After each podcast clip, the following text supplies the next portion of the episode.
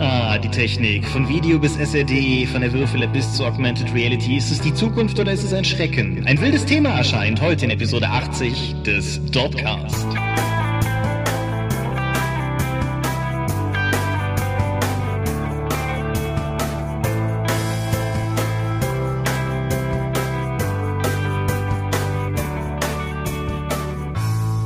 Hi und herzlich willkommen zu Episode 80 des Dorpcast. Einmal mehr sitzen wir wieder hier, um über Rollenspiele zu reden und Dinge, die damit zu tun haben. Und wenn ich wir sage, dann meine ich zum einen dich. Michael Skorpio-Mingers, guten Abend. Und zum anderen mich, Thomas Michalski. Hoi. Und worüber reden wir heute? Technik am Spieltisch. Genau, über, über Gerätschaften, über Utilities, Apps, was es halt so gibt. Wir haben das, glaube ich, thematisch immer mal irgendwie gestreift, aber so richtig als Thema-Thema hatten wir es halt noch nie. Wurde aber immer mal gewünscht. Ja. So, wir haben ein paar Dinge, bevor es losgeht. Zum einen kann ich jetzt hier in guter alter Dorpcast-Tradition auf eine Con verweisen, die quasi so gut wie zu Ende ist, wenn ihr das hier hört. Wenn ihr das hier hört, endet nämlich heute am Sonntag die Feencon. Und das setzt voraus, dass ich das Ding pünktlich geschnitten kriege, weil an dem Wochenende, an dem der hier erscheinen soll, sind wir auf der Feencon. Und darauf wollte ich eigentlich hinaus. Wenn ihr also, wenn das Ding hier sonntags erscheint und ihr in der Nähe von Bonn seid und ihr noch Bock habt vorbeizukommen, dann findet ihr uns auf der Feencon im großen Saal und ich nehme einfach mal an, irgendwo an den Fenstern, zumindest haben wir noch nie woanders gesessen. Und dann könnt ihr uns Hallo sagen. In Bonn Bad Godesberg. Genau. Feencon.de, ich setze einen Link noch irgendwie drunter und ja, wird, wird,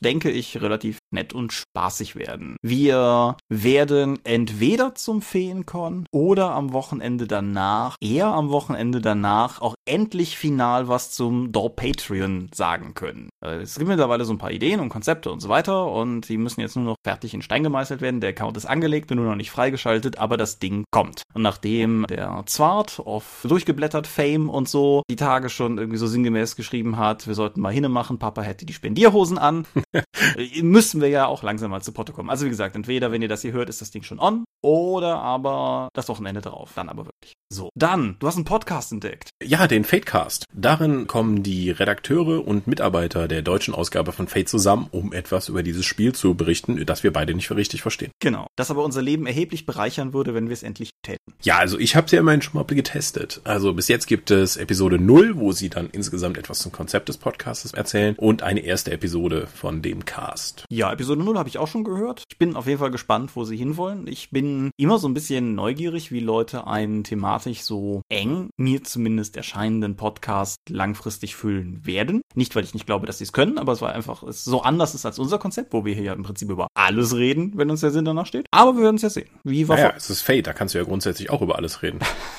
ja, schon. Wie gesagt, ich bin auf jeden Fall gespannt. Und jetzt auch die erste Episode geht auch darum, was für Fate jetzt auf Deutsch alles ansteht und wie die, welche Produkte da gegebenenfalls möglich sind und die ganzen Fate Worlds werden eben beschrieben und die sind ja auch schon so unterschiedlich, auch nicht nur vom Hintergrund her, sondern auch mit der regeltechnischen Anwendung, dass du, glaube ich, da auch eine ganze Weile was zu erzählen kannst. Ja, ich bin auf jeden Fall gespannt und vielleicht äh, hilft uns beiden dieser Podcast ja auch, dieses enigmatische Spiel zu verstehen. Ja. Dann, was habe ich noch alles auf der Liste vor der Medienschau stehen? Ach genau, eine Sache, die ich einfach mal an euch weitergebe. Wir haben überlegt, worüber wir die Folge heute machen sollen und sind über die Tatsache, dass wir gerade eh damit beschäftigt waren, uns gegenseitig Babylon 5 Filmschnipsel über YouTube zu schicken und uns daran zu ergötzen, wie großartig diese Serie damals war, so halb auf die Idee gekommen, dass das eigentlich auch fast ein cooles Thema wäre. Was mich einfach mal interessiert, in die Kommentare oder über Twitter geschrieben damit, würdet ihr sowas hören wollen, wenn wir über ein, also nicht oft, das ist jetzt wieder der Moment, wo alle schreiben, also bitte nicht dauernd, ne? Also das wäre, wenn mal irgendwie so eine pro Jahr oder so. Aber wenn wir uns, sagen wir mal, ein Mediending raussuchen würden, was uns viel bedeutet und wir darüber irgendwie eine Stunde rumnörden würden, oder fändet ihr das doof, weil wir ein Rollenspiel-Podcast sind? TM. Ja, schreibt's einfach mal in die Kommentare oder so, ich wäre neugierig. Dann, zu guter Letzt, muss ich mir noch kurz die Idiotenkappe aufsetzen und gleich zwei davon. Also, ich habe letzte Folge Edge falsch erklärt. Es ist sehr wohl möglich, Edge sowohl auszugeben, als auch Edge zu verbrennen. Letzteres tangiert dann das Edge-Attribut. Außerdem habe ich nicht erwähnt, dass bei Cthulhu 7 Glückspunkte auch permanent investiert werden können. Das ist eine optionale Regel zu meiner Ehrenrettung, aber es ist dennoch drin und wir haben nicht darüber geredet. Also neben der Verwendung des Glücksattributs, wie in der letzten Folge beschrieben, ist es außerdem möglich, Punkte aus diesem Pool permanent zu entwenden, um sie auf eine andere Probe zu streuen, damit sie vielleicht dennoch noch gelingt. So, das soll noch nachgetragen sein. Und jetzt lass uns über Medien reden. Gut, ich beginne. Dann mach doch. Ich habe ich hab einen Comic gelesen, mhm. über den ich sprechen wollte. Das ist Science Doc. So, Erstmal komischer Name. Was ist Science Dog? Das ist ein Comic, den der Hauptcharakter aus den Invincible Comics liest. Und ja, Invincible ist halt auch von Robert Kirkman, der auch The Walking Dead macht. Und auch das Science Dog Comic ist jetzt von Robert Kirkman. Mhm. Also es ist schon sehr meta. Also der Invincible Hauptcharakter geht auch schon mal auf Comic-Messen, um da eben den Illustrator oder, äh, oder Autor dann von Science Dog zu finden. Und jetzt gibt es eben mal einen Comicband, wo tatsächlich ein Abenteuer von Science Dog beschrieben wird. Das beginnt sehr überzogen, also man nimmt die Klischees von Superhelden drauf und übersteigert sie noch. Das ist alles sehr palpig, das ist witzig und wird enorm schnell erzählt, wechselt dann aber im Verlauf der gesamten Erzählung die Geschwindigkeit. Es wird immer langsamer, immer düsterer, immer ernster und hat dann sogar noch so einen melancholischen Ausklang über Zeitreisen und die Folgen davon. Mhm. Ich war sehr beeindruckt von dem Comic, weil ich nicht damit gerechnet hatte, weil es hat halt den typischen Kirkman-Humor, wenn es anfängt. Science Dog kommt gerade aus einer Paralleldimension zurück und will eigentlich jetzt nur schlafen gehen und wird dann direkt zu seiner Nemesis gerufen, die wieder in einem Roboterkampfanzug die Stadt verwüstet. Und er trifft halt auf diesen Schurken in dem Roboterkampfanzug und der beginnt halt die komplette Hintergrundstory, wie sie, wie Dog entstanden ist, äh, zu erzählen und warum sie eigentlich Feinde sind und dass ja damals, dass sie jetzt schon so lange gegeneinander kämpfen. Und du denkst dir, okay, das ist, das ist ein einzelstehender Comic, das wird mir jetzt alles hier erklärt. Aber nachdem die Geschichte endet, erklärt dann der Science Doc, der Hauptcharakter, erstmal, boah, danke, Mann. Es wird immer, es ist immer wieder lustig, das bei jedem unserer Aufeinandertreffen zu hören. Plus der Updates. Das heißt, er bindet dann auch noch die Rückblende dann ein, dass dieser megalomanische Schurke dann einfach jedes Mal, wenn sie aufeinandertreffen, dann erzählt, warum er die Nemesis ist. Und zwar von Anfang an. Okay. Das ist dann schon mal die lustigen Aspekte. Aber dann verwickelt er sich den, den Hauptcharakter halt, der ein, durch ein wissenschaftliches Experiment halt ein super starker und super intelligenter Terrier geworden ist, nur halt in Menschengestalt. Und wie gesagt, Zeitreisen und Dimensionsreisen führen dann immer wieder mehrere ineinander verschachtelte Sachen dazu, dass Dinge passieren, die Science Doc aber nicht akzeptieren kann, weswegen er wieder irgendwas machen muss und dann in der anderen Zeitebene einzugreifen, was dann stellenweise hilft und stellenweise nicht. Und dann eben in dieses melancholische Finale hinausgeht, das für zumindest nicht alle Zeitlinien dann positiv ausgeht. Also ich kann das Ding empfehlen, sowieso wer auf die Kirkman-Geschichten steht, findet da viel davon wieder. Gerade auch, das ist ein rein optionaler Comic, wenn du halt das, den Rest des Invinciverse kennenlernen möchtest, aber mir hat er sehr gut gefallen. Okay. Er gibt's, glaube ich, nur auf Englisch. Gut, das können wir ja noch recherchieren, bis die, bis die ja. Folge erscheint. Das war's? Ja. Gut. Ich äh, habe auch etwas äh, gelesen, aber das möchte ich, möchte ich hintanstellen. Zunächst, wir haben uns tatsächlich zwischen den letzten beiden Folgen live gesehen. Richtig, ja. Genau, ich, ich war für einen Tag in der Firma sozusagen und habe dann bei dir vorher gepennt und wir haben eine alte Tradition wieder auflegen lassen, leben lassen. Während ich das hier sage, steht vor mir eine, eine DVD-Box. Diese DVD-Box hast du mir vor zehn Jahren geschenkt. Mhm. Zum Geburtstag, in einer Phase, wo wir uns allgemein in der Dorp regelmäßig zum Geburtstag Trashfilme geschenkt haben. Es ist die Action Box, genauer gesagt die Action Box Special Edition. Die Action Box Special Edition enthält fünf hochkarätige Filme mit so ähm, fantastischen Darstellern wie ähm, David Bradley ist in einem, Michael Madsen ist in einem. Nun ja, auf jeden Fall, wir haben damals drei von diesen fünf Filmen geguckt, weil ich zur Bedingung gemacht habe, dass es, wenn du mir sowas schon schenkst, du das auf jeden Fall mitgucken musst. Mhm. Und äh, dann haben wir innerhalb von ungefähr einem Dreivierteljahr drei Filme geguckt und da endete das. Und nun, mehr als zehn Jahre nach dem ersten Film, den wir geguckt haben. Wobei mich ein äh, Twitter-Nutzer darauf hinwies, dass es ja auch nichts hätte werden können, weil den ersten, den wir geguckt haben, war, den haben wir am 6.6.06 geguckt. Das war also von Anfang an sozusagen unter einem verfluchten Stern, was wir hier getan haben. Sowas postest du auf Twitter? Ich, ich hatte einen Screenshot von dem. Wir haben damals sehr wohlweislich, ohne zu ahnen, wie wichtig das wird, einen, einen Zettel angelegt, um darauf festzuhalten, welche Filme wir schon gesehen haben mit Datum. Und ich hatte ein Foto von diesem Zettel gepostet, den kann ich auch gerne nochmal in die Show Notes hier drunter setzen. Wie dem auch sei, wir haben geschaut Personal Vendetta. Personal Vendetta ist, wenn man die Regeln nicht mal sonderlich frei auslegt, eine Art Autorenfilm. Mimi Lyceos, von der ich vorhin gelesen habe, dass sie vor allen Dingen unter ihrem Stage-Name Magnificent Mimi bekannt ist. Magnificent Mimi ist eine Wrestlerin, die allerdings auch als Schauspielerin, als Model und als Regisseurin schon gearbeitet hat. Und in diesem Sinne ist es ein Autorenfilm, weil Personal Vendetta wurde von ihr erdacht, wurde dann von ihr geschrieben. Sie hat nicht Regie geführt, dann aber noch die Hauptrolle übernommen. Und worum geht es? Sie spielt eine, eine junge Frau, kann man, glaube ich, erstmal unverfänglich sagen, die äh, gar grässlich von ihrem reichen Mann misshandelt wird. Also vor allen Dingen auf die schlagende Art und Weise. Bonnie Blackwell ist ihr Name. Dann schafft sie es allerdings, indem sie der Polizei sagt, was passiert ist, ihren Mann für zwei Jahre in den Knast zu bringen und ist aber erstmal relativ zerschunden, auch von dem letzten Exzess ihres Mannes. Und ein neuer Freund, den sie sich offensichtlich geangelt hat, nämlich ein Polizist, bringt sie auf die Idee, einzig kluge Idee, wie sie sich vorbereiten kann für den Tag, an dem ihr Mann wieder aus dem Knast kommt, nämlich sie wird selbst Polizistin. Genau. Dann durchlebt sie eine professionelle Polizeiausbildung, die darin besteht, dass man lernt, wie man über eine Mauer klettert und sich von einem kleinen dicken Mann auf eine Matte werfen lässt. sie schießt außerdem mit einer Pistole, aber das wird ihr eigentlich nie so richtig beigebracht, das kann sie ja mehr oder weniger. ja. ja. Und weil sie so gut darin ist, im Prinzip alle zu erschießen, wird sie relativ schnell als die Karate-Polizistin bekannt. Soweit akkurat? Äh, es sind wahre Elemente enthalten, ja. Und dann macht der Film etwas sehr Interessantes, weil er fügt relativ unbemerkt nebenher noch einen Plot über Human Trafficking, wie heißt es auf Deutsch? Ähm, Menschenhandel? Menschenhandel, genau. Menschenhandel ein und über irgendwelche Frauen, die aus Asien entführt und dann in Amerika als Ehefrauen verkauft werden. Was natürlich alles auch rein zufällig sozusagen direkte Verbindungen zu ihrem Leben aufweist. Und am Ende kommt es dann zum tragischen Showdown zwischen ihr und ihrem Mann, der relativ erwartet ausgeht. Und vorher darf sie noch jede Menge Leute erschießen. Genau. Also jenseits von Gut und Böse, eigentlich sogar. Ich mag die Szene, wo sie mit dem anderen freundlichen Polizisten, in den sie sich natürlich auch verknallt, wie sie irgendwie abends nur zum, zum Bankautomaten gehen wollen, durch eine Scheibe reingucken und feststellen, dass der Laden gerade überfallen wird und irgendwie einen Schnitt später will schießend die äh, Überfallenden mit ihren Auto, also die ihrerseits auch mit automatischen Waffen bewaffnet sind, dann irgendwie niedermähen oder so. Und dafür ausgezeichnet werden. Allerdings glaube ich, zeichnen wir gerade insofern ein inakkurates Bild des Films, als dass ich finde, dass er in der Actionbox nur so halbrichtig aufgehoben ist, weil ja, diese wilden Um sich Schießszenen sind sind vorhanden, aber sehr spärlich. Und von der Inszenierung auch nicht wirklich actionreich. Nein, das ist richtig, wobei ich nicht weiß, ob das Absicht oder einfach nur Unfähigkeit ist. Das ist, finde ich, schwer zu sagen. Ich tendiere zu Unfähigkeit, wenn ich bedenke, wie viele von den Szenen einfach gar keinen Zweck erfüllen in diesem Film. ja, das ist die so. einfach nur da sind, lass uns rübergehen. Okay. Anstatt jetzt einfach nur zu der nächsten Szene zu schneiden in einem anderen Raum.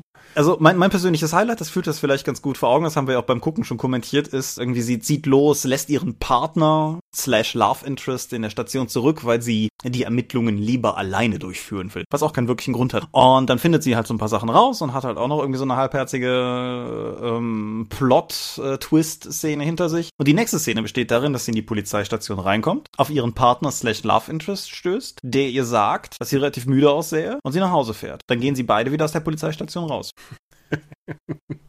ja. Ja. Ja. Wie fandst du den Film? Lang. ja, das ist, das ist nicht wahr. Also jetzt auf die Lauflänge betrachtet, aber das ist ein Eindruck, der sich bei mir auch relativ festgefressen hat. Also das Ding ist irgendwie, ich meine, 85 Minuten lang gewesen oder sowas, aber es guckt sich ungefähr wie zweieinhalb Stunden. Ich kann ja nicht sagen, wie lange es ist. Auf der DVD-Box steht nur die Laufzeit von allen Filmen gemeinsam drauf. Ja, der Film hat natürlich auch die Klassiker wie Anschlussfehler. So in einer Szene hat sie mal ein Hemd an und in der anderen dann nicht mehr in der Bar um die Schultern. Äh, Mikro im Bild, ganz klar. Diverse. Also Mi ja. Mikroquote ist immens. Das ist schon gut. Also da kann man Spaß mit haben. Also wenn man sowas mag. Ich würde jetzt nicht so weit gehen zu sagen, das sei ein guter Film. Oder selbst, er ist leider nicht schlecht genug, um wirklich dann wirklichen Trash-Charme wie die, unsere Ninja-Filme zu verbreiten. Aber. Ja, also ja. Die, die, Actionbox hatte, hatte bis jetzt zwei Highlights, nämlich One Tough Bastard, der der Erstling von Kurt Wimmer ist. Kurt Wimmer hat später Equilibrium gedreht. Sieht man One Tough Und Bastard. Ultraviolet. Ja gut, da sieht man schon wieder eher. Und Heart Attack ist so ein klassischer Undercover im Knast-Ermittlungsfilm gewesen mit besagtem David Bradley, der, der nicht Michael Dudikoff ist, aber auch in American Ninja Filmen die Hauptrolle gespielt hat. Oh, wenn deine Karriere damit zusammenzufassen ist, dass du nicht Michael Dudikoff bist. Ach, egal. Wie das Personal Vendetta, man kann ihn nicht empfehlen. Es gibt den Film für einen Cent gebraucht bei Amazon, wie wir eben gesehen haben. Das scheint mir ein fairer Preis zu sein. Ja, wir verlinken den noch natürlich unten. ja. Und äh, ja, mal gucken. Es, es, sieht ja so aus, als wäre ich in nächster Zeit ab und an nochmal in Waldems. Dann haben wir eine Chance, diese Box auch noch zu beenden. Bam. Bam. Du bist. Es sei, du hast doch irgendwas zu dem Film beizutragen. Nee, nee, ist okay. Ich glaube, ich bin da geistig auch durch. Ich habe auch einen Film geschaut, der nennt sich Tucker and Dale vs. Evil. Oder Tucker und Dale gegen das Böse. Ich weiß gar nicht, ob der Titel eingedeutscht wurde. Den hatte ich damals schon im Kino gesehen. Ich habe jetzt nochmal die Blu-ray reingezogen. Und äh, der Film geht grundsätzlich darum, dass es die Umkehrung des Slasher-Films ist. Und er hat noch Alan Tudyk und Tyler Labine in den Hauptrollen. Mhm. Und das ist auch der wichtigste Punkt, denn die beiden als Hillbillies sind wirklich zusammen unfassbar sympathisch und lustig. Die Chemie zwischen denen stimmt und alle Gags in dem Teil sind gut getimt. Ich habe Gags gesagt, ja, es ist die Umkehrung des Slasher-Films, weil wir begleiten jetzt nicht die Teenie-Jugendlichen, die in den Wald ziehen, um dort während des Urlaubs dann irgendwie dann zu zelten und was zu rauchen und wie und Skinny Dipping zu machen, wie Studenten das in diesen Filmen halt immer tun, sondern der Schwerpunkt liegt auf den beiden schönen Hinterwäldlern, äh, schön nicht auf den beiden netten Hinterwäldlern, die jetzt hier eigentlich dahin gezogen sind, um in der Nähe des Sees ihre neue Ferienwohnung einzurichten. Was einfach nur eine völlig verkommene Bruchbude ist. Und dann führen jede Menge Missverständnisse dazu, dass die Kinder sterben und die beiden Hinterwäldler dann irgendwie mit reingerissen werden. Es hat einige sehr blutige, gorige Szenen, wie das zum Slasher-Film gehört, aber dafür, dass die auch immer wieder lustig inszeniert sind, kann man da, glaube ich, auch drüber hinwegsehen. Wie zum Beispiel eine von den Mädels, die dann auch Teil von den beiden wird, fällt beim Skinny Dipping dann in den See Sie versuchen die und äh, stößt sich den Kopf. Die beiden Hillbillies versuchen die rauszuholen, ziehen sie ins Boot. So, oh Gott, ich glaube, irgendwas stimmt nicht mit ihr. Rufen zu den restlichen Kids rüber. Hey, wir haben eure Freundin. Sie haben Allison. Und dann geht das Missverständnis halt los, dass sie sie entführt hätten. Und sie versuchen die dann zu befreien. Und da das tollpatschige Großstadtkids sind, sterben die auch manchmal dabei, indem sie zum Beispiel in den Häcksler springen aus Versehen. Es ist wahnsinnig lustig. Der Hauptgrund, das zu sehen, sind die beiden sympathischen Hauptfiguren. Aber es macht einfach Spaß, den beiden zuzusehen. Ich hab, kann immer noch sehr gut bei dem Film lachen und er macht auch einfach Spaß zu sehen. Und die anderthalb Stunden oder was der geht, gehen auch wie im Flug vorbei. Also für mir immer noch eine dicke Empfehlung von Tucker and Dale vs. Evil. Okay. Ich kann nur beitragen, dass der Film auf Deutsch auch so heißt. Ja, okay. Gut. Ansonsten habe ich da keinen. Und es gibt wohl auch irgendwann einen zweiten Teil, aber dazu kann ich jetzt noch nicht viel sagen. Ja, aber das ist, glaube ich, auch so ein bisschen so eine, so eine Development Hell-Geschichte, oder? Ich wollte es Ich meine, ich lese schon relativ lange davon, dass der irgendwie kommen soll. Wie dem auch sei. Ich habe ein Buch gelesen, über das im Dorpcast schon gesprochen wurde, ob schon es bis dato keiner von uns beiden gelesen hatte. Denn Mairi hat in ihrem Gastspiel hier in unserer Frauen in der Rollenspielszene Folge The Lies of Locke Lemora empfohlen und hat mir damals gesagt, ich müsste das auf jeden Fall lesen. Dann mache ich das doch. Ich habe die deutsche Ausgabe ge Kleinen Moment, es klingelt an der Haustür. Das hatten wir auch noch nicht. Ja, Bin wir so lassen einfach mal laufen, ne? Ja, genau.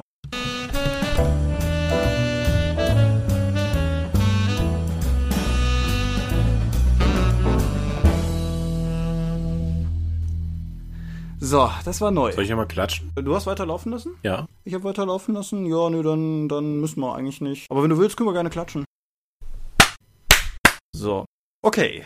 Die Lügen des Locke Namora ist ein Fantasy-Roman, wie wir damals, glaube ich, schon festgehalten haben. Er dreht sich um eine verschworene Gemeinschaft von verbrecherigen Verbrechern, die im Original den Namen der Gentleman Bastards tragen, die allerdings auf Deutsch ein wenig ungünstig als die Gentleman Ganoven übersetzt wurden. Mhm. Das ist schon stilistisch ein bisschen unterschiedlich. Ja, und das ist eigentlich schade, also eigentlich strategisch unklug hiermit anzufangen, weil das Buch ist an sich sehr gut übersetzt. Also es hat ein paar sehr, sehr schöne, auch so bei, bei Eigennamen von, von Gegenständen oder so, sehr schöne Entsprechungen gefunden. Und ja, Gentleman Bastards ist halt auch schwierig zu übersetzen, weil es sind halt auch keine Gentleman Bastarde, ne? Es ist halt, wie dem auch sei, ich wollte das ja auch nicht. Mistkerle. Mist, ja, wie dem auch sei. Es, es geht um den äh, titelgebenden Locke Lemora, der als äh, Waisenkind relativ schnell in die Fänge von Verbrechern kommt, die ihn dann zu einem ordentlichen Verbrecher ausbilden und der halt vor allen Dingen als Trickbetrüger tätig ist. Und der, wenn, wenn ich sozusagen Elevator Pitch zu dem Roman geben sollte, dann, dass es so eine Art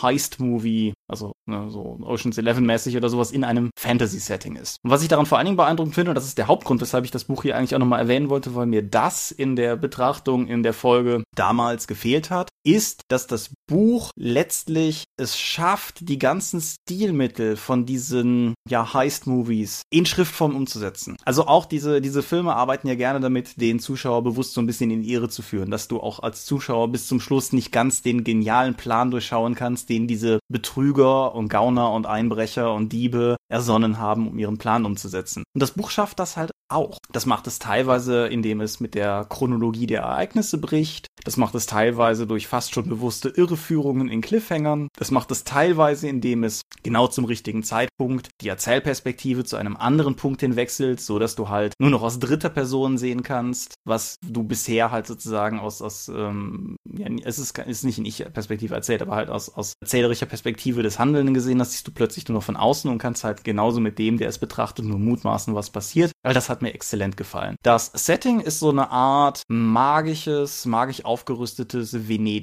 was ich auch sehr cool fand. Also es ist halt auch nicht das weltliche Venedig, aber es ist halt eine Stadt auf verschiedenen Inseln mit Brücken dazwischen und, und vielen Kanälen und so. Man merkt halt schon durchaus, wo die Inspiration herkam. Der Plot ist irre spannend. Die Charaktere sind alle relativ cool. Es ist gut geschrieben. Es ist, wie gesagt, auch gut übersetzt. So, dass ich alles in allem eigentlich nur mich Mayrida anschließen kann. Es ist ein Buch, bei dem ich extrem dazu raten würde, es entsprechend zu lesen, wenn man es in die Finger bekommt. Die deutsche Übersetzung, wie gesagt, ist weitläufig zu haben. Es ist der erste Teil von offensichtlich sieben, von denen bisher drei erschienen sind und der vierte jetzt im September auf Englisch und Anfang nächsten Jahres auf Deutsch erscheinen wird. Ich werde die Reihe auf jeden Fall weiterlesen. Das Buch ist in sich so abgeschlossen und ich glaube, die nächsten sind es auch, dass ich sie nicht am Stück lesen werde, sondern immer mal eher so sporadisch. Das heißt, wir werden auf jeden Fall auch im Laufe der, der Zukunft des Dorpcasts immer mal wieder an, an dem Buch vorbeikommen. Aber gerade weil es sehr ungewöhnliche Fantasy ist. Es ist sehr magisch, aber es hat keine Fremdrassen. Die, es gibt Magier, aber Magier sind noch etwas sehr Besonderes. Fast so ein bisschen wie, wie in Sword and Sorcery Geschichten. Es ist bei weitem keine, aber wie in Sword and Sorcery Geschichten Magier häufig einfach nur unglaublich mächtig und unverständlich sind und, und unermesslich in dem, was sie können, funktionieren sie hier halt auch. Ja, alles an dem Buch ist gut. Ja,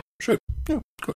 Ich habe tatsächlich nochmal ein Xbox 360 Spiel durchgespielt und zwar Lollipop Chainsaw. Mhm. Ja, erstmal vorweg, was ist Lollipop Chainsaw? Man spielt, es ist ein japanisches Spiel über eine amerikanische Zombiejägerfamilie, deren mittlere Tochter man in dem Spiel verkörpert und die mit Cheerleader-Kostüm und Kettensäge gegen Zombies kämpft. Das Spiel ist aber, obwohl es von einer japanischen Firma kommt, von James Gunn geschrieben. Mhm. Du kennst James Gunn. Ja, James Gunn ist der Mann hinter PG Porn, nicht wahr? Ja, und Guardians of the Galaxy, Thomas.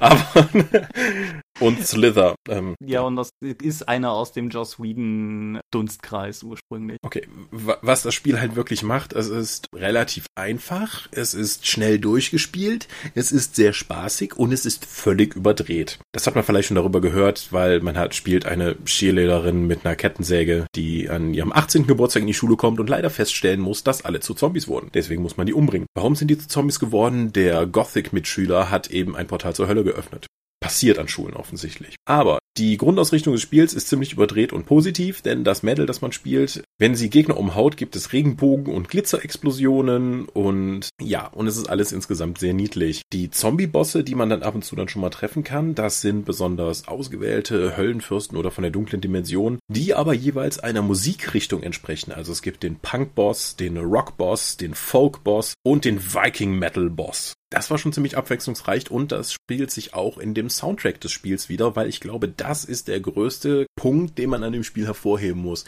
Der Soundtrack ist einfach nur völlig irre. Die mixen da zusammen, so war es 50er Jahre Wohlfühlpop, 80er Jahre Rock und Viking Death Metal, die dann nacheinander dann auch schon mal dann reinkommen. Sobald du deinen Spezialangriff loslöst, wenn du halt genug Energie gesammelt hast, spielt halt der Hey Mickey, you're so fine, you're so fine, you blow my mind. Und danach kann wieder Viking Death Metal kommen oder wenn du ins Menü Menü gehst, dann Lollipop, Lollipop. Es ist völliger Wahnsinn und es macht so Spaß.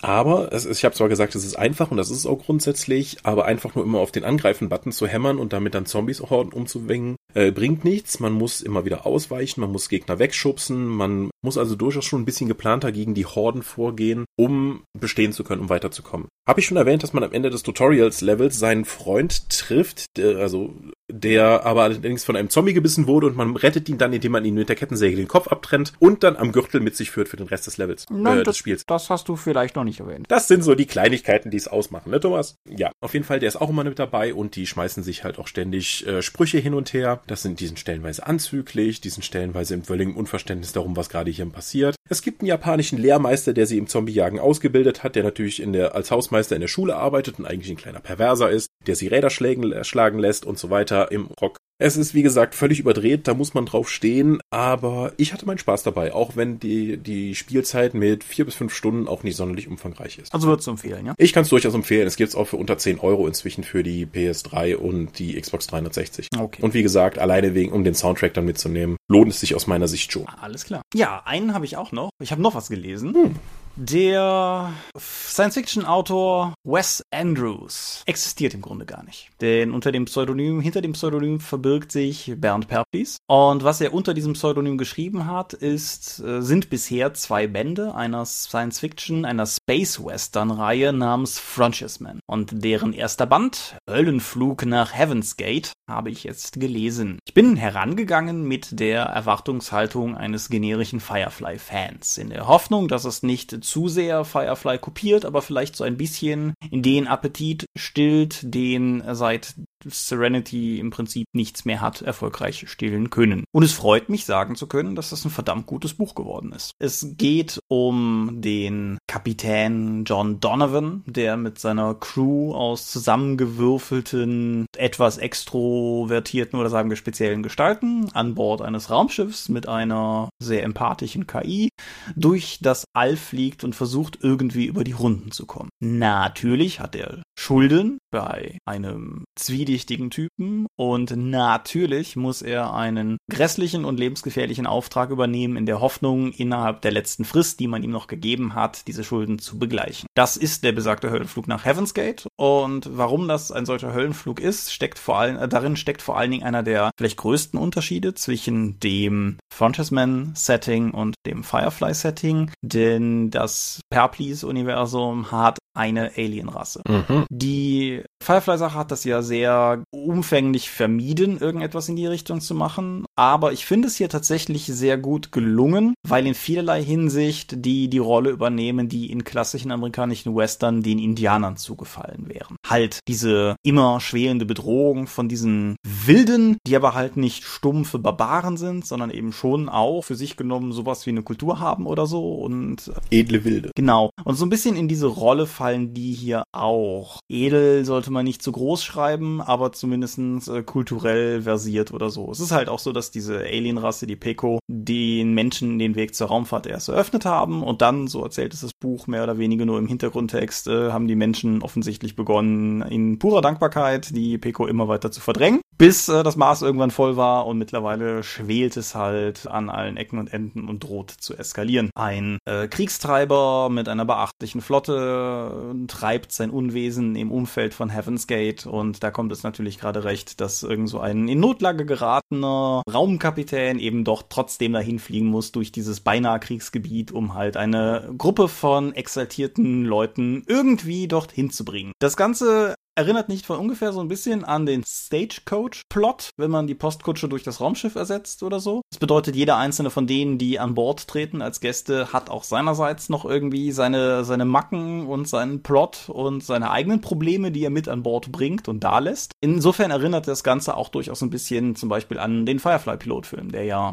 auch unter anderem damit operiert, dass sie Gäste an Bord nehmen und jeder einzelne von denen nicht das ist, als was er sich irgendwie auszugeben scheint oder so. Ja, mir hat das Buch unglaublich gut gefallen. Es ist bei Basta Lübbe erschienen, was bei vielen Büchern oder im Gegensatz zu vielen Büchern, die wir hier so besprechen, so ein bisschen den Vorteil hat, dass es äh, für heutige Verhältnisse unfassbar günstig ist. Du kriegst es nämlich für einen Zehner. Und ja, wer Space Western grundsätzlich mag, wer Weltraum-Abenteuergeschichten grundsätzlich mag, wer irgendwas von dem, was ich gerade gesagt habe, auch nur ansatzweise interessant findet, dem sei von ganzem Herzen empfohlen, einen Blick auf das Buch zu werfen. Es gibt, wie gesagt, bisher schon einen zweiten Teil. Der steht ja auch schon im Schrank, ist auch irgendwo im Lesestapel, aber halt noch nicht oben. Auch hier gilt, dass die Geschichten in sich ziemlich geschlossen sind. Also mit Ausnahme einer, einer Personalie ist, mm, ja, ist, schließt Frontiersman eigentlich komplett in sich ab. Könnte auch ein alleinstehender Roman sein, kommen bald weitere. Auf der Webseite schreibt Perplease, dass er gerne noch einige Jahre in diesem Setting verbringen würde. Ich will hoffen, dass die Verkaufszahlen das ermöglichen, weil ich will mehr davon. Ja, Bernd ist außerdem ein total netter Typ, hat auch für Battletech schon geschrieben und ich möchte das gerne unterstützen, dass er weiter seine äh, Sachen schreiben kann, an denen er viel Spaß hat. Ja, und äh, zu guter Letzt, das fand ich ganz spannend, er schreibt nämlich auf wesandrewsbooks.blogspot.de unter anderem darüber, warum sie das Pseudonym überhaupt gewählt haben und das ist ein ganz interessanter Einblick in wie Verlage operieren oder sowas, weil erfolgreiche Science Fiction wird von englischsprachigen Autoren geschrieben. Das stimmt. Ja.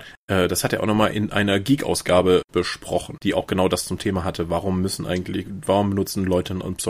Ja, wie dem auch sei. Er ist auch zusammen mit, oh, peinlich, Humberg hat einen Vornamen. Christian? Christian Humberg, genau.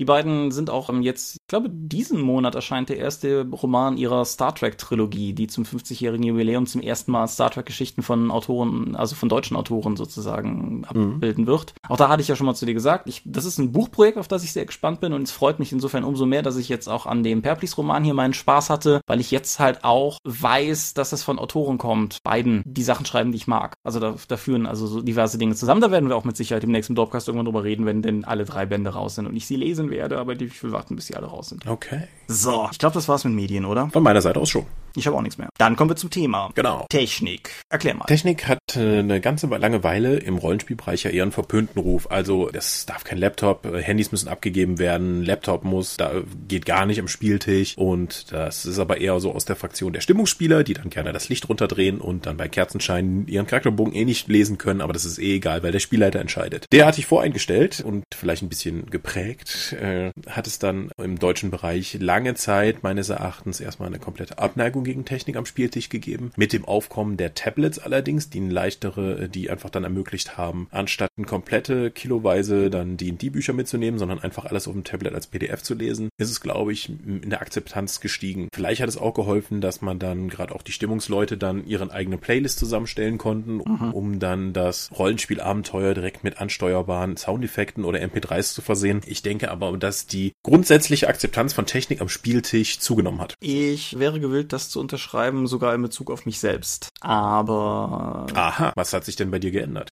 Fangen wir, fangen wir einfach direkt da an. In Bezug auf die Stimmungsspieler. Wie an der einen oder anderen Stelle schon erwähnt, wir spielen jetzt äh, Trail of Cthulhu, wobei ich Spieler bin, ausnahmsweise nochmal. Und unser Spielleiter Matthias ist zum Beispiel auch der, so für Orientierung der Hörer, der damals die zwei der drei Markus-Kampagnen geleitet hat und den ich hier immer so schwärme. Insofern ein gutes Vorzeichen oder so. Und Matthias hat es jetzt für das erste Abenteuer, das wir gespielt haben, das ist das Abenteuer The Book aus den Arkham Detective Tales, hat er zwei Dinge vorbereitet oder anderthalb Dinge vorbereitet, nämlich zum, also er hat ein Video aus Standbildern zusammengestellt mit zeitgenössischen Fotos des New Yorks der 1930er Jahre, eben dem Ort, wo das Ganze spielte. Nicht zum Abenteuer spezifische Locations, sondern einfach Impressionen aus der Zeit. Er hat das Ganze unterlegt mit Musik. Es gibt wohl zu diversen Pelgrane-Abenteuern eh Musik, die man kaufen kann, um sie dabei zu benutzen. Aber er hat das Ganze Ganze gemischt mit schon ein paar Sachen. Also wir wollen im Endeffekt auf die Eternal Lies Kampagne hinaus und er hat wohl ein paar Tracks von dem Eternal Lies Soundtrack genommen und ein paar eigene Lieder, die er sich zusammengesucht hat. Hat daraus einen sehr leisen, im Hintergrund laufenden Track von einfach ja, etwas bedrohlicher, beunruhigender Musik, sehr, sehr zahm, nichts actiongeladenes oder keine Trommeln oder so und hat damit die Bilder unterlegt. Und wir sitzen bei ihm so, dass er am Kopfende sitzt und wir Spieler dann sozusagen im Halbrund und auf der uns gegenüberliegenden Seite steht der häusliche Fernseher. Und qua iPad und Apple TV lässt er dann halt entsprechend das Video auf dem Fernseher laufen und so, dass halt im Prinzip jeder, der gerade nicht den Spielleiter anguckt, da drauf guckt. Und lange Rede, kurzer Sinn, das hat super funktioniert. Also du bist zufrieden mit den Möglichkeiten und das bereichert euer Spiel? Ja, ich denke schon. Zum einen, weil 1930er sind eine knifflige Epoche, finde ich, aus zweierlei Gründen. Zum einen, weil du als Deutscher mit den 1930ern immer so ein ähm, Problemfeld, ein historisches äh, tangierst, was du halt in Amerika überhaupt nicht hast. Aber was du halt, wenn, also du lernst in Deutschland nichts über die Geschichte der 1930er, was nicht irgendwie zwischen Weimar und Dritten Reich liegt. Mhm. Und insofern ist es ganz interessant, da einfach Bilder zu haben. Und zum anderen sind die 1930er insofern knifflig, als dass sie super nah sind an dem, was heute immer noch modern ist. Teilweise sind die 1930er in New York, wie Matthias so schön sagt, in etwa der Technikstand, den Deutschland in den 1950ern dann erreicht hat. Teilweise aber auch überhaupt nicht. Und diese Fotos helfen dir einfach so ein bisschen so ein Gespür dafür zu kriegen, was du siehst. Die Musik ist eine ganz nette Untermalung. Und da schließt sich der Kreis zu dem, was du eingangs gesagt hast. Die Technik ist heute so fortgeschritten und auch einfach so, fügt sich so nahtlos in den, in den ganzen Alltag und so weiter ein, dass es auch einfach kein Aufwand mehr ist. Ich erinnere mich noch dran, damals bei unserer, bei unserer Star Wars Runde, die hier auch schon mehrfach erwähnt wurde, haben Tom und ich lange Zeit für jede Sitzung so klassische Scrolltexte vorbereitet. Halt für jede, für jede, für jede Sitzung so, ein, so einen klassischen Star Wars Scrolltext. Und das war immer erstens ein riesiger Zeitaufwand, das olle Ding zu rendern, weil das für damalige Technik halt noch eine relative Herausforderung war, das hübsch zu machen. Und zweitens hat es gefühlt jede zweite Woche irgendwie Probleme gegeben, weil der Fernseher den Rechner wieder nicht richtig erkannt hat oder irgendwas in die Richtung. Und das hast du halt heute überhaupt nicht mehr. Und das macht es halt sehr viel unproblematischer. Mhm. So, jetzt habe ich viel geredet. Wie ist es bei dir, dein Stand? Ich habe schon lange nicht mehr effektiv Rollenspiele gespielt, aber ich habe auch das Tablet dazu genutzt, um Rollenspielbücher eben die ganze oder zumindest einen guten Teil der verfügbaren Bibliothek dann in digitaler Form mit mir zu führen. Wir haben, ich hatte schon mal öfter hier drauf angesprochen, in unserer D&T 4 Runde, die ja relativ eher äh, gemistig und nicht so immersiv war, dann das Spielerlebnis dadurch gesteigert, dass wir über das Soundboard dann bei gefundenen magischen Gegenständen, bei kritischen Treffern und so etwas dann entsprechende Sounds benutzt haben. Das hat auf jeden Fall schon mal gut funktioniert für uns. Ja. Aber ich habe Musik zum Beispiel auch gar nicht eingesetzt, deswegen. Ja gut, wir hatten ja den Herrn Sandfuchs ja. Äh, faktisch sogar zwei Folgen zu Gast, weil wir uns da völlig unqualifiziert sahen, eine eigene Meinung zu, zu haben. Insofern ja. Genau. Genau. Ja. Was wir diese Folge bis jetzt nicht gemacht haben, was ein bisschen untypisch ist für das, wie wir normalerweise Folgen aufziehen, ist, wir haben im Prinzip am Anfang keine Unterscheidung gemacht, was es eigentlich so alles gibt. Aber ich denke, das ist trotzdem ganz relevant zu machen. Weil du hast auf der einen Seite, habe ich jetzt so eine totale Stimmungsspiel-Anwendung genannt, mit stimmungsvollen Bildern, die die Spiele auf das Setting einschwören sollen oder so und Musik, die Atmosphäre verbreitet. Mhm. Und auf der anderen Seite hast du die digitale Bibliothek erwähnt, was ja nur eine ganz andere Baustelle ist, aber dennoch im Prinzip dasselbe Feld bestellt oder so weil du halt einfach die Möglichkeit hast, mit sehr viel weniger Gepäck zu reisen und trotzdem alle Bücher zur Hand zu haben. Beides Technik, ganz grundverschiedene Dinge. Es gibt aber ja durchaus noch mehr. Wie stehst du zum Beispiel, also, oder um es mal einfach so ein bisschen abzugrasen, vielleicht vergesse ich auch irgendwas. Worüber wir im Zuge dieser Folge noch reden sollten, sind äh, tatsächlich Utilities, sowas wie Dice Roller oder so. Neben dem Verfügbarsein von Büchern gibt es halt auch die System Reference Documents, also mhm. ne, sozusagen die, ja, was ist das, können wir gleich noch im Detail auseinanderarbeiten. Ich weiß nicht, ob du Erfahrung hast, aber wir können mal kurz anschneiden, wie das ist mit dem Spiel mit virtuellen Karten, sei es über ein Tablet, was auf dem Tisch liegt oder irgendwie Projektion oder was auch immer. Und es gibt mit Sicherheit auch noch mehr, auch wenn mir gerade das jetzt erstmal so durch den Kopf ging. Ja, also was ich einen ganz wichtigen Aspekt finde, ist tatsächlich auch das Systemreferenzdokument oder einfach auch Wikis zu benutzen. Das kannst du zum einen für Regelwikis benutzen, zum Beispiel ist es bei Pathfinder eigentlich sehr viel einfacher, wenn du irgendwas suchst, über das Wikisystem oder das PAD, nun auf Deutsch oder Englisch zu gehen, als einfach in den Büchern zu, zu schauen. Weil als Referenzmöglichkeit ist das einfach so viel praktischer praktischer. Das, das schlägt eigentlich die Darreichungsform im Buch um Längen. Deswegen wäre es eigentlich so, um so etwas wie Pathfinder regelseitig tatsächlich aufzubereiten,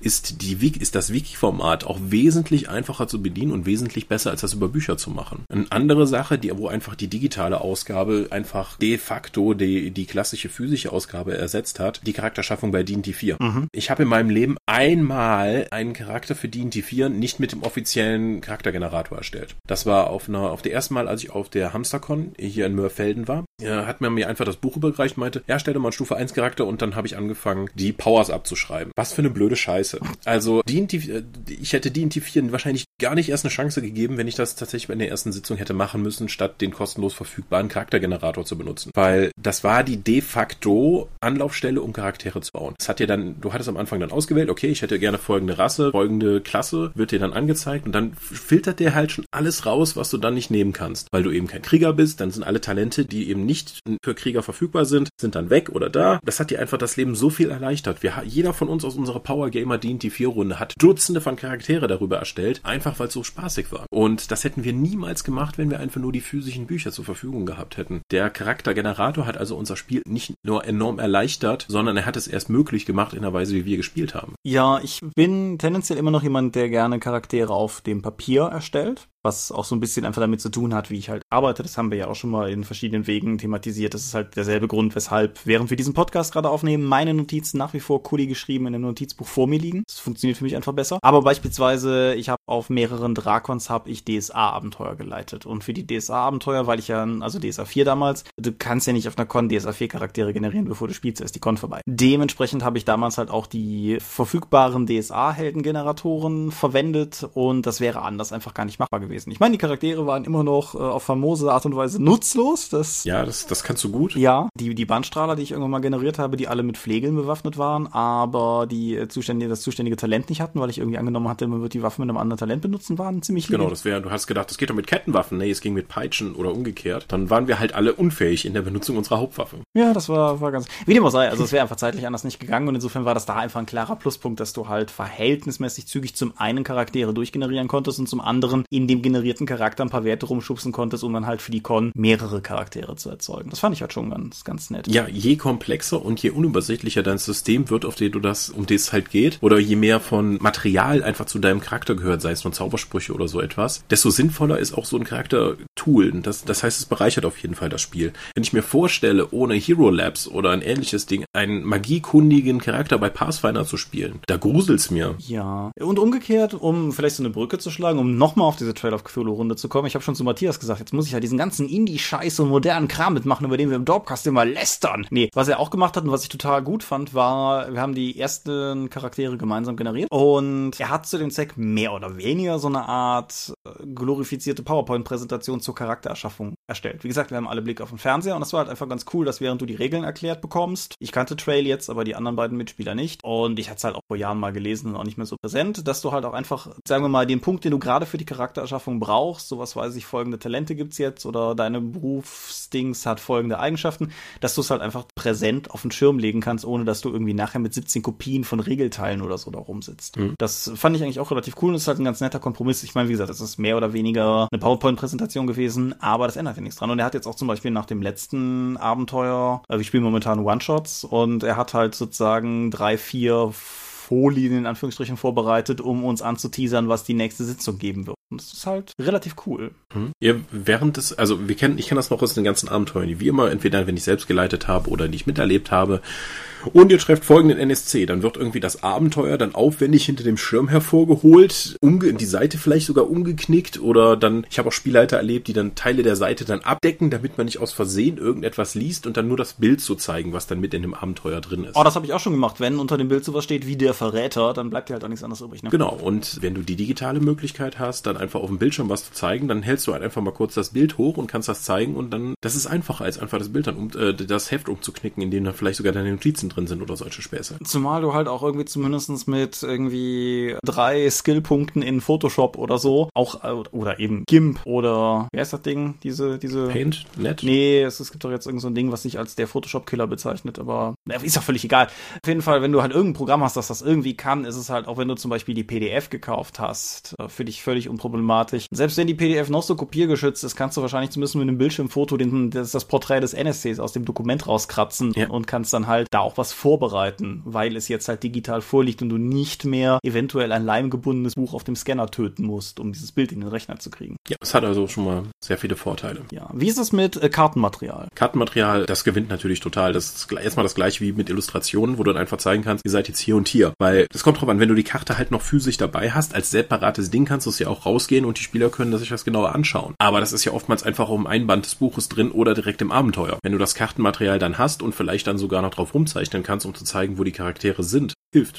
Ja, klar. Da musst du nämlich dann nicht selbst anfangen, dann irgendwas aufzukritzeln, um dann eben die Karte, die du ja in hübsch im Abenteuer hast, dann irgendwie den Spielern zugänglich zu machen, ohne direkt alle Informationen rauszugeben, die auf der Karte zu sehen sind, dass du dann eben selbst das Ding nochmal abzeichnest in etwa und dann nur als grobe Skizze auf deine Battlemap einzeichnest. Ja, und wenn es sowas ist wie Gebäudepläne, also das ist so ein Private Eye-Fall, den ich jetzt schon, schon mehrfach hatte, wenn du halt irgendwie Gebäudepläne hast, die für das Abenteuer irgendwie relevant sind, weil das halt irgendwie in einem alten Herrenhaus spielt und das ist halt der Plan vom Herrenhaus, hast du halt zwei Möglichkeiten. Die eine war, also analog analog zwei Möglichkeiten. Die eine Variante ist, du kopierst es genau einmal. Das bedeutet, dass mindestens drei Leute gleichzeitig reingucken wollen und irgendwie darauf warten müssen, dass die Karte wieder frei wird und mutmaßlich bis zur nächsten Sitzung die Karte auch noch verloren wurde. Oder aber du kopierst für jeden eine, was dazu führt, dass innerhalb von kurzer Zeit der komplette Tisch in Kram zugemüllt ist, weil wenn du anfängst, alle Handouts und Karten in x-facher Ausfertigung anzufertigen, dann, ja, dann wird das halt einfach relativ schnell viel, je nachdem, was du spielst. Mhm. Und dann kommt halt noch hinzu, wenn du jetzt sagen wir mal, okay, das wird jetzt ein bisschen, wenn du sowohl etwas hast, was relativ viel Papier auf dem Tisch erzeugt, weil du sowas halt rausgeben willst, meinetwegen auch, weil du die ganzen NSC-Porträts rauskopiert hättest, um sie den Spielern geben zu können. Und gleichzeitig noch anfängst mit Dungeon-Tiles eine Karte auszulegen. Tische sind halt auch schnell voll. Wenn dann noch irgendwie Leute eine Tüte Chips draufstellen und so weiter und so fort. Insofern, ich sehe den Nutzen von digitalen Karten total. Ich war noch nie in der Situation, es nutzen zu können. Es gibt noch einen ganz wichtigen Punkt, den bei digitalen Karten auch noch vorherrscht. Es hat, gibt zumindest die Option, das in verschiedenen Ebenen darzustellen, wodurch du dann einfach viel Platz in dem Buch sparen kannst, aber trotzdem alle Informationen in einer Karte haben kannst, nur du kannst die Ebene, um die es halt geht, dann auch rausgeben. Sei ist nun, okay, ich mache hier einfach mal alle Bemerkungen, alle Beschreibungen aus und natürlich die Ebene mit den Geheimgängen mache ich auch aus und die kann ich den Spielern schon mal geben. Mhm. So, so, das seht ihr. Und dann habe ich aber immer noch auf einer anderen Ebene, die bei mir angezeigt wird, dann eben zusätzlich noch die Beschreibung und kann sagen, das hier ist Raum 3, 4, 5, was die Spieler natürlich nicht wissen können. Und Spieler schon, aber ihre Charaktere nicht. Mhm. Weil das ja eine Meta-Information. Also, tolle Sache. Aber dafür braucht man natürlich dann auch den entsprechenden Spielort. Ich glaube, es wird wieder umständlicher, wenn du halt nur mit einem Laptop hinterm Spielleiterschirm arbeitest, weil dann musst du ja immer noch das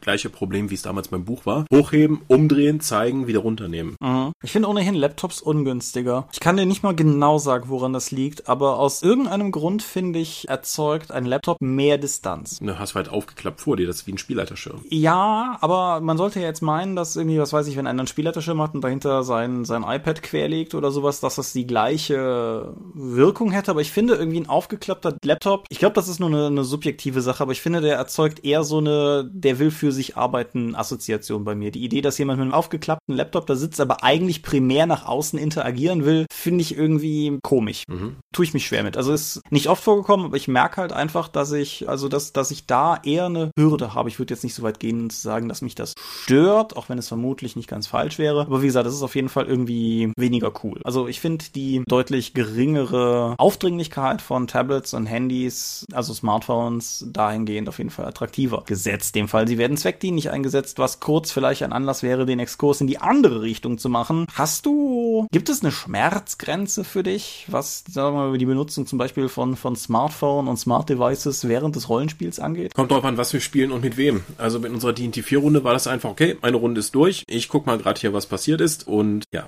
ihr macht mal euren Zug. Es, ich find's hilfreich, wenn du jetzt so ein ewig langsames System hast, wo du auf jeden Fall weißt, bis ich jetzt wieder dran bin, vergehen auf jeden Fall 15 bis 20 Minuten. Es gibt keine Synergieeffekte, die ich auslösen kann. Ich kann keine taktischen Tipps geben, weil das System zu simpel ist, aber es dauert trotzdem lange. Dann halte ich es für völlig legitim, dann einfach dein Smartphone zu, zu schnappen und, und sich irgendwie andersweitig zu beschäftigen, weil man eh nichts beitragen kann. Ja. Wenn du jetzt eine stark immersive Szene hast und jemand anders ruft dann hinten, ah, guck mal, ich habe einen Glutexo gefangen, das sitzt hier auf dem Sofa, dann kann das natürlich für das Spiel zerstörend sein. Ja, es sind, sind drei interessante Aspekte, glaube ich, drin. Zum einen, ich gebe dir recht, also auch jetzt nicht nur bei, sagen wir mal, Kämpfen mit langer Downtime, weil jeder Zug lange dauert, sondern auch einfach Investigationsabenteuer, wo die Gruppe sich splittet oder so, oder einfach andere Momente, wo mein Charakter gerade nicht mal in der Szene ist. Da habe ich äh, moralisch überhaupt kein Problem damit, das Handy rauszuziehen, um mal eben über Twitter zu scrollen oder zu gucken, ob, ob, ob auf WhatsApp jemand was geschrieben hat oder so. Mhm. Also ich habe die Erfahrung gemacht, dass bei Sachen, die eine längere Aufmerksamkeitsphase haben können, also was weiß ich, eine Twitter-Timeline mache ich halt auf oder zu, Facebook dasselbe. Mhm. Alleine irgendwie so ein, so ein Mobile-Handyspiel dauert ja möglicherweise, selbst wenn das irgend so ein nutzloses Ding ist, so dieser, ach, ich mache noch gerade den Zugreflex. Denke, du weißt, was ich meine. Ich habe es mehrfach gemerkt, dass Spiele ins Stocken gerieten, als ein Spieler wieder ins Spiel kam, der aus diesem Grund gerade nicht Teil der Handlung gewesen war, aber dann eben gerade noch so halb aufs Handy guckte und das ist halt einfach auch so ein bisschen so dieses, wo sind wir jetzt gerade? Entschuldigung, ich habe gerade nicht aufgepasst, ich war hier. Es, es gibt auf jeden Fall einen Punkt, ich kann den nicht definieren, so. Wobei das natürlich auch einfach ein Ablenkungsmoment ist, der auch damit ist, okay, ich bin jetzt länger nicht dran, ich lese hier schon mal in dem Regelwerk so lange irgendwas nach und dann kommt ein, du bist dran, äh, was, wo, worum geht's? Ja, genau, das ist, ich, ich will jetzt auch hier nicht das, das Handy verdammen, aber das ist einfach eine Erfahrung, die ich gemacht habe und die nicht zu erwähnen sträflich wäre oder so. Dass jetzt gerade gestern mir unser DSA 4 Spielleiter erzählt hat, dass in der Star Wars Runde, die er leitet am Wochenende, sie zuerst nicht anfangen konnten, weil konkret tatsächlich, wie du gesagt hast, einer der Spieler erst noch auf der Couch ein Pokémon fangen musste. Ah, was ich respektiere. Ich möchte das auch am liebsten die ganze Zeit machen. ja, Pokémon Go, das Ding, was mehr Traffic verursacht hat als Porno im Internet für, für eine kurze Stoß. ich glaube, es waren nur die Suchanfragen, aber ja, es, wurde, es hat zumindest mehr Zeit. Leute, Nutzer haben in der Nutzerstatistik, soweit wie ich das sehen konnte, inzwischen mehr Zeit pro Tag und Nutzer verbracht als auf Facebook, Twitter und sonst an den Kram, was bis jetzt geführt hat. Völliger Irrsinn, oder? Also, das. Das ist total großartig. Sobald ich ein Handy habe, auf dem das läuft, werde ich auch mal diese Stadt hier erkunden. die ich, der ich seit zweieinhalb Jahren lebe und die ich nur zu winzigen kleinen Teilen gesehen habe bis jetzt. Wir sind ja schon mal zumindest zusammen da durchgegangen, um was zu essen zu finden letzte Woche. Genau, das ist der, der Weg, den ich kenne in Itstein.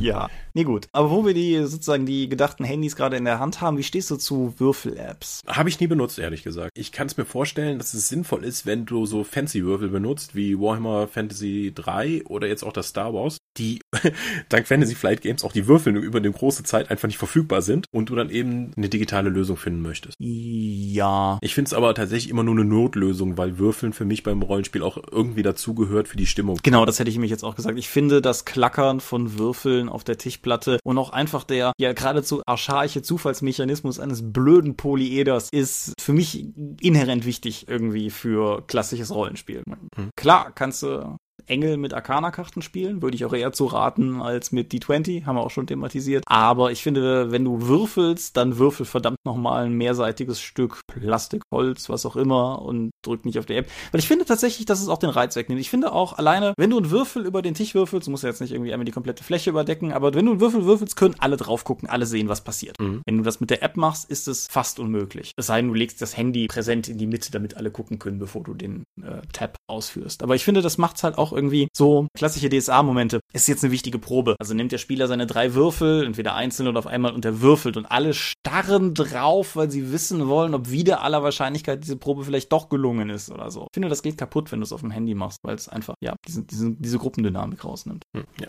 Ich wäre gewillt, mit mir verhandeln zu lassen, falls tatsächlich jemand so verrückt ist, Exalted spielen zu wollen. Ich habe 27 Würfel. Ja, ich klicke hier mal kurz drauf. Äh, aber es gibt ja auch Würfel-Apps, wo du tatsächlich dann schütteln kannst und dann rollen die dann physikalisch korrekt durch deine Kiste und dann bleiben die erst liegen, wenn du es wieder dann hinlegst. Ja, aber ich finde, das ist auch irgendwie... Ja, es hat sich nichts davon wirklich zu meinem Bekanntenkreis auch durchgesetzt. Die Leute wollen halt tatsächlich auch Würfel haben, weil das schicke, haptische Elemente sind, die einfach auch zum Thema Rollenspiel gehören. Also ich, wenn, wenn ihr, liebe Zuhörer, total auf Würfel-Apps steht, meine ich euch jetzt nicht zwingend. Aber ich habe den Eindruck, dass alle Leute in meinem direkten Umfeld, die total auf Würfel-Apps schwören, interessanterweise hundertprozentig deckungsgleich sind mit Leuten, die tendenziell ihre Würfel vergessen. das, das ist ein Punkt, an den ich gar nicht gedacht habe, aber das kann stimmen. Ja. Wobei, also ganz ehrlich, ich weiß ja nicht, wie, ob, ob das vielleicht eine Filterbubble ist, aber ich wüsste keinen Spielort bei keinem aus meinen Runden, wo jemand darben müsste, weil keine Würfel im Haus sind. Ja, es kommt drauf an, wie dein, wie deine Meta äh, dann so funktioniert, ob dein Freundeskreis sagt, Würfel werden hier nicht von anderen angefasst und so. Oh Gott, ja, ja. Das, das gibt's ja auch, Würfelmythen, ne? Hatten, haben wir da schon drüber geredet? Ja, ich glaube schon. Nein, ich glaube, Würfelmythen ist die nächste Würfelfolge, die wir versprochen haben, aber noch nicht eingelöst haben. Das wäre dann Würfel 4, glaube ich. Naja, wie dem auch sei. Ja, viele Dinge Technik. Fällt dir sonst noch was ein? Es gibt Brettspiele, das weiß ich, die ja. Apps tatsächlich mittlerweile in den Spielablauf integrieren. Zum Beispiel das XCOM-Spiel. Mhm. Das funktioniert ganz toll. Die XCOM-App, die das jetzt gemacht hat, die ist, die ist absolut notwendig dafür. Du kannst es nicht ohne spielen. Sie übernimmt nicht komplett die Erklärung des Spiels im Tutorial, was wir ein bisschen irritierend fanden. Aber dadurch, die Apps haben halt das ersetzt, was wir damals schon in den 90ern hatten. Sowas wie mit Omega Station, also Brettspiele mit einer gewissen Computer Computerfunktion oder eine Stimme, die dann sagt,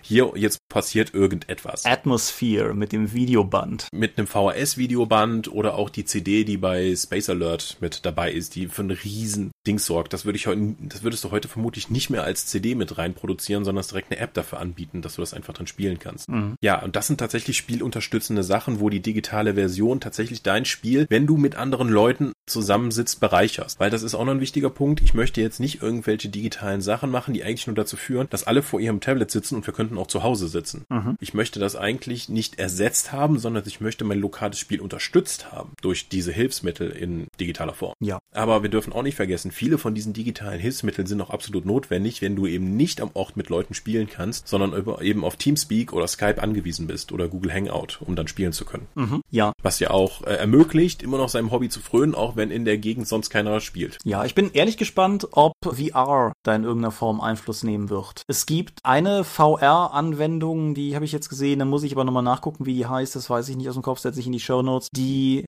macht im Prinzip nichts anderes, also du hast da die VR-Brille auf und was du vor dir siehst, ist im Prinzip nur ein riesiger virtueller Monitor, den du halt angucken kannst wie normal ein Monitor, eben über diese dreidimensionale Brillendarstellung. Es ist aber möglich für dich, andere Leute mit ihrem Monitor rechts und links von dir zu positionieren, zum Beispiel für ein virtuelles Büro. Das wäre halt sozusagen, ich sitze mhm. in Aachen, du sitzt in Waldems, aber dass ich rüber gucken könnte, was du gerade auf dem Rechner machst oder sagen könnte, guck mal schnell hier rüber, da und da bin ich nicht gerade dran. Ich glaube eher, das ist ein Aspekt für die Augmented Reality, wie eben dieses Pokémon-Spiel. Und ich glaube, da kann man auch tatsächlich in der visuellen Darstellung von Kämpfen oder so etwas ganz viel noch rausholen. Wenn ich dann eben tatsächlich einfach nur so auf dem Spielfeld liegt tatsächlich einfach nur so ein QR-Code-Würfel. Aber wenn ich in der Augmented Reality mit meiner entsprechenden Brille dann drauf schaue, wir sind schon total in der Science-Fiction-Vision, wie es unterstützen könnte, aber es ist ja geil, dann wird es eben in der Augmented Reality dann dargestellt als meine animierte Charakter-Heldenfigur. Und anstatt einfach nur die blöde Battlemap dazu haben, hat der Spielleiter eben über die Augmented Reality dann eine, entsprechende schöne Szene hingelegt und wir können in der 3D-Umgebung, die da ist, dann unsere Figur bewegen und dann auch, und der Computer, was ich auch wichtig finde, könnte in diesem Fall dann Sachen übernehmen, die sonst nervig sind, wie Mathe, die immer mit Kämpfen zusammenhängt im Rollenspiel, das aber ein Computer so viel besser kann als ein Mensch. Ich treffe nur noch die Entscheidungen, die Abwicklung davon übernimmt dann aber der Rechner. Auch, ich kann dann immer noch würfeln und dann sagen, okay, es ist eine 17. Die Augmented Reality sagt dann, du hast eine 17, dein Angriffsbonus ist plus 5, du hast die Rüstungsklasse des Gegners übertroffen, der äh, Würfel mal Schaden. Also wenn, das würde ich auch noch als unterstützend empfinden. Das nimmt mir nichts weg, es nimmt mir nur die Arbeit weg, die Mathe ist kompliziert und doof. So. Was mir gerade in den Sinn kommt, ist, äh, was halt auch noch Semi-Science-Fiction ist, aber als ich mir meinen letzten Sessel gekauft, das letzte Mal einen Sessel gekauft habe, habe ich den bei Ikea gekauft und Ikea bietet eine App an, da kannst du halt den Ikea-Katalog in den Raum legen, den braucht die App als Größenvergleich, weil die App weiß, wie groß der Katalog ist mhm. und dann kannst du dir das Möbelstück, das du kaufen möchtest, sofern das zu den unterstützten Produkten gehört, in die Wohnung projizieren. Mhm. Ich war fest davon überzeugt, dass dieser Sessel nicht vom Platz her in meine Wohnung passen würde und konnte anhand der App einfach live austesten, dass der genau in die Lücke passt zwischen Möbelstücken, die ich habe. Mit einer vergleichbaren Technik könntest du Handouts realisieren. Du könnt, Was für Handouts? Du könntest zum Beispiel Statuetten darstellen, wo du halt normalerweise sagst, wir finden so eine Drachenstatuette. Wir haben damals bei dem Handout-Kram mal drüber geredet, dass die Doomstones bei Warhammer als ja. Faltpapp-Dinger da waren. Dass du halt, ich würde es nicht unbedingt bei Fantasy machen, weil ich das Handy da, glaube ich, zu immersionsstörend fände. Aber bei, bei was, wo es sich eher anbieten würde, meinetwegen Cthulhu Now oder sowas, könntest du ja durchaus ein dreidimensionales Modell der Statuette über eine Augmented App über das Handy-Display von allen Seiten, allen Winkeln betrachten, indem du dich halt wirklich um das Objekt rumbewegst. Mhm. Das ginge ja durchaus. Ist auch noch ein Schritt Richtung Science Fiction, aber ist gar nicht mehr so weit weg. Weil wie gesagt, die Technik. So weit ist es auch nicht. Also du hast jetzt mit dem IKEA-Beispiel, ich habe mal eine Brille gekauft und das Portal hat mir angeboten, dass es mich mit der Kamera aufnimmt und ich die Brille, die ich gerade ausgewählt habe, dann auf mein Gesicht projiziert und meine Bewegung in Echtzeit dann noch umwandelt, damit ich es mir von allen Seiten anschauen kann. Im Video. Ja. Also in der gerade laufenden Aufnahme in Echtzeit reingerendert das Brillenmodell. Ja, und es ist, ja, es ist schon viel möglich. Ja, und ich glaube, es ist vor allen Dingen auch, wenn wir das jetzt so sagen, bin ich sicher, dass es eine Menge Leute gibt, die Stirne runzeln werden. Ich so teilweise auch. Aber ich glaube, was ich für mich selber gelernt habe, zum Beispiel aus der Art und Weise, wie Smartphones und Tablets es geschafft haben, nahtlos in unseren Alltag reinzukommen und wie sie teilweise gar nicht mehr auffallen, indem wie sie halt vorhanden sind, Ubiquitous Computing und so, dass ich glaube, wenn wir jetzt davon sprechen, dass wir sowas am Spieltisch benutzen, wirkt das gimmicky und komisch. Also beispielsweise mit dem, mit dem Augmented Reality Handout-Kram. Ich glaube allerdings auch, dass wir uns ja grundsätzlich ohnehin in so eine Richtung bewegen und dass, wenn wir in fünf Jahren da nochmal drüber sprechen, was in der Entwicklungsgeschwindigkeit von, von Smart Devices Jahrtausende sind, dass das vielleicht gar nicht mehr so freaky wirkt, weil es viel alltäglicher geworden ist. Ja, ja. ja. Ich denke, da ist auch noch eine glorreiche Zukunft, die uns bevorsteht. Es gab ja auch schon mehrere Kickstarter-Projekte, die einfach nur versucht haben, Rollenspiele komplett nicht mehr in Buchform ranzubringen, sondern über mehrere Endgeräte, dass so eben jeder nur noch anstatt mit dem Charakterbogen nur noch mit seinem Tablet da sitzt und das darüber eben realisiert ist. Ich glaube, dafür ist es noch zu früh, eben das komplett in diesen Tech-Support reinzudrücken und einfach vom klassischen Rollenspiel zu entkoppeln. Dafür sind wir einfach noch nicht so weit, was die Gewöhnung an die Geräte angeht und noch was die technischen Möglichkeiten angeht. Aber als spielunterstützende Maßnahme bislang ist es schon glaube ich, schon sehr gut. Ja. Vielleicht eines noch als Negativaspekt, auch wenn ich eigentlich nicht auf einer negativen Note enden möchte, kannst du ja schon mal was Positives überlegen, aber was noch erwähnt gehört. Ein Problem, das Software heute schon hat und was sich in der Form dann auch auf äh,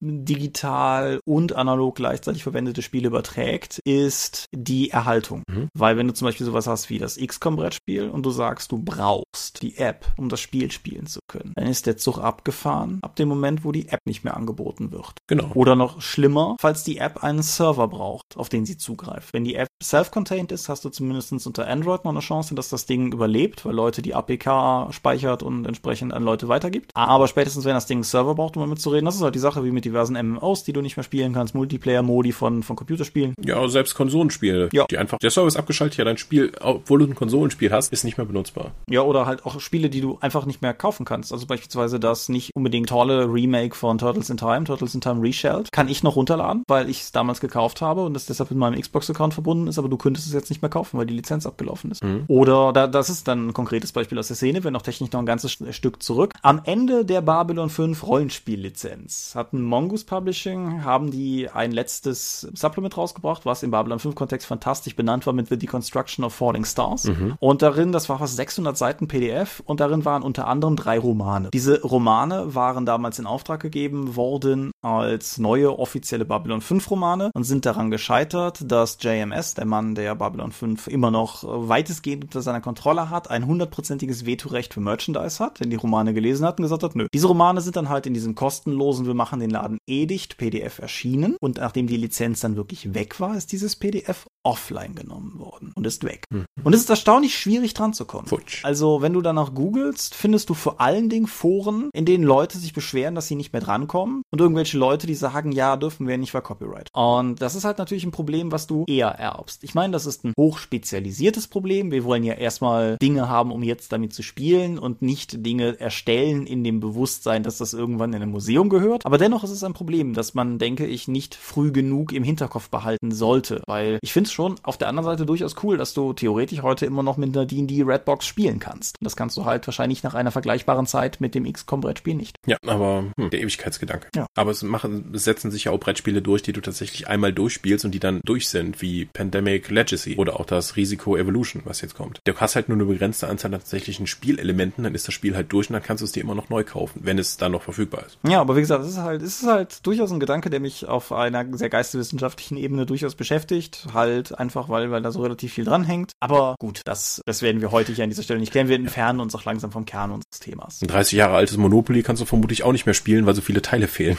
Ja, aber in 30 Jahren wird ein 30 Jahre altes Cluedo sehr interessant sein, weil sie gerade eine der Cluedo-Figuren ausgetauscht haben und du dann halt sagen kannst, schau mal, da ist noch eine Miss White anstatt eine, wie heißt sie, Professor Orchid oder so drin. Aha. Wie dem auch sei, bevor wir jetzt hier über Clue nörden und geeken. Technik im Rollenspiel, um mal wieder so ein bisschen zum Thema zurückzukommen und zu einem Fazit zu gelangen. Was ist denn deine Meinung? Ersetzt nicht das, was wir bis jetzt haben, kann es aber großartig unterstützen, wenn man sich darauf einlässt. Das würde ich komplett so unterschreiben. Es ist vielleicht sogar eine wichtige Erkenntnis. Also, dass, dass man halt davon ausgehen sollte, dass Technik ein Helfer ist und kein alleiniger Heilsbringer. Genau, es ist ein Mittel zur Unterstützung und nicht das Ding, worum es halt am Ende geht. Ja, und meine persönliche Faustregel ist immer, sich im Vorfeld einfach zu fragen, also gerade jetzt bei Sachen, die man am Spieltisch braucht, Heldenerschaffung oder sowas ist ja nochmal was anderes, aber Sachen, die man am Spieltisch benutzt, wie viel Zeit kostet es mich, das am Spieltisch zur Funktion zu bringen, im Vergleich zu einer analogen Lösung oder dem Weglassen. Also wie gesagt, das Beispiel mit den Star Wars Vorspanndingern, was ich eben hatte, so lege ich effektiv 20 Minuten meiner Sitzung lahm damit, im verzweifelten Versuch, meinen Grafikkartentreiber davon zu überzeugen, dass der Monitor da drüben wirklich, wirklich, wirklich ein Fernseher ist? Oder ist es halt so, dass ich dem Ding sage, mit Apple TV verbinden und Play und es läuft? Kein, keine Apple-Werbung, ich weiß, es gibt auch irgendwie Äquivalente, das ist halt das Ding, was wir benutzen, so.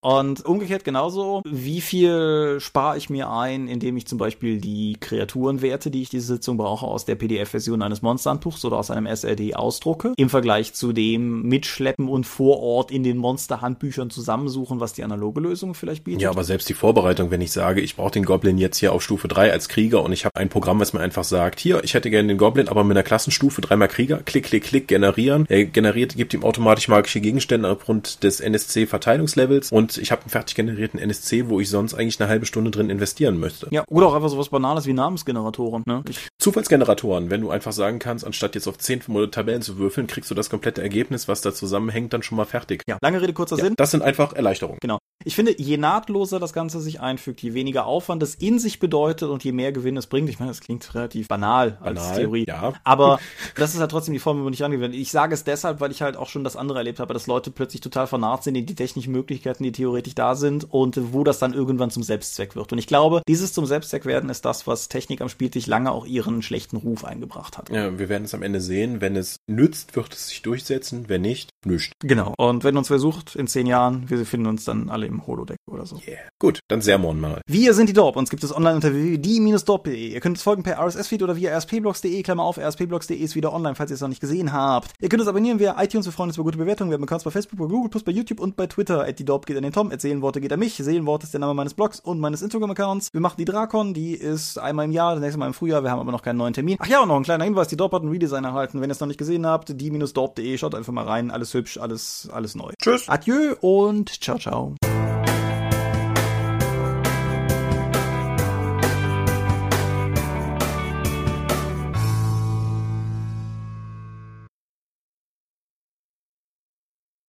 Digitale Technik, die uns auch ermöglicht, dass ihr uns hier hören könnt.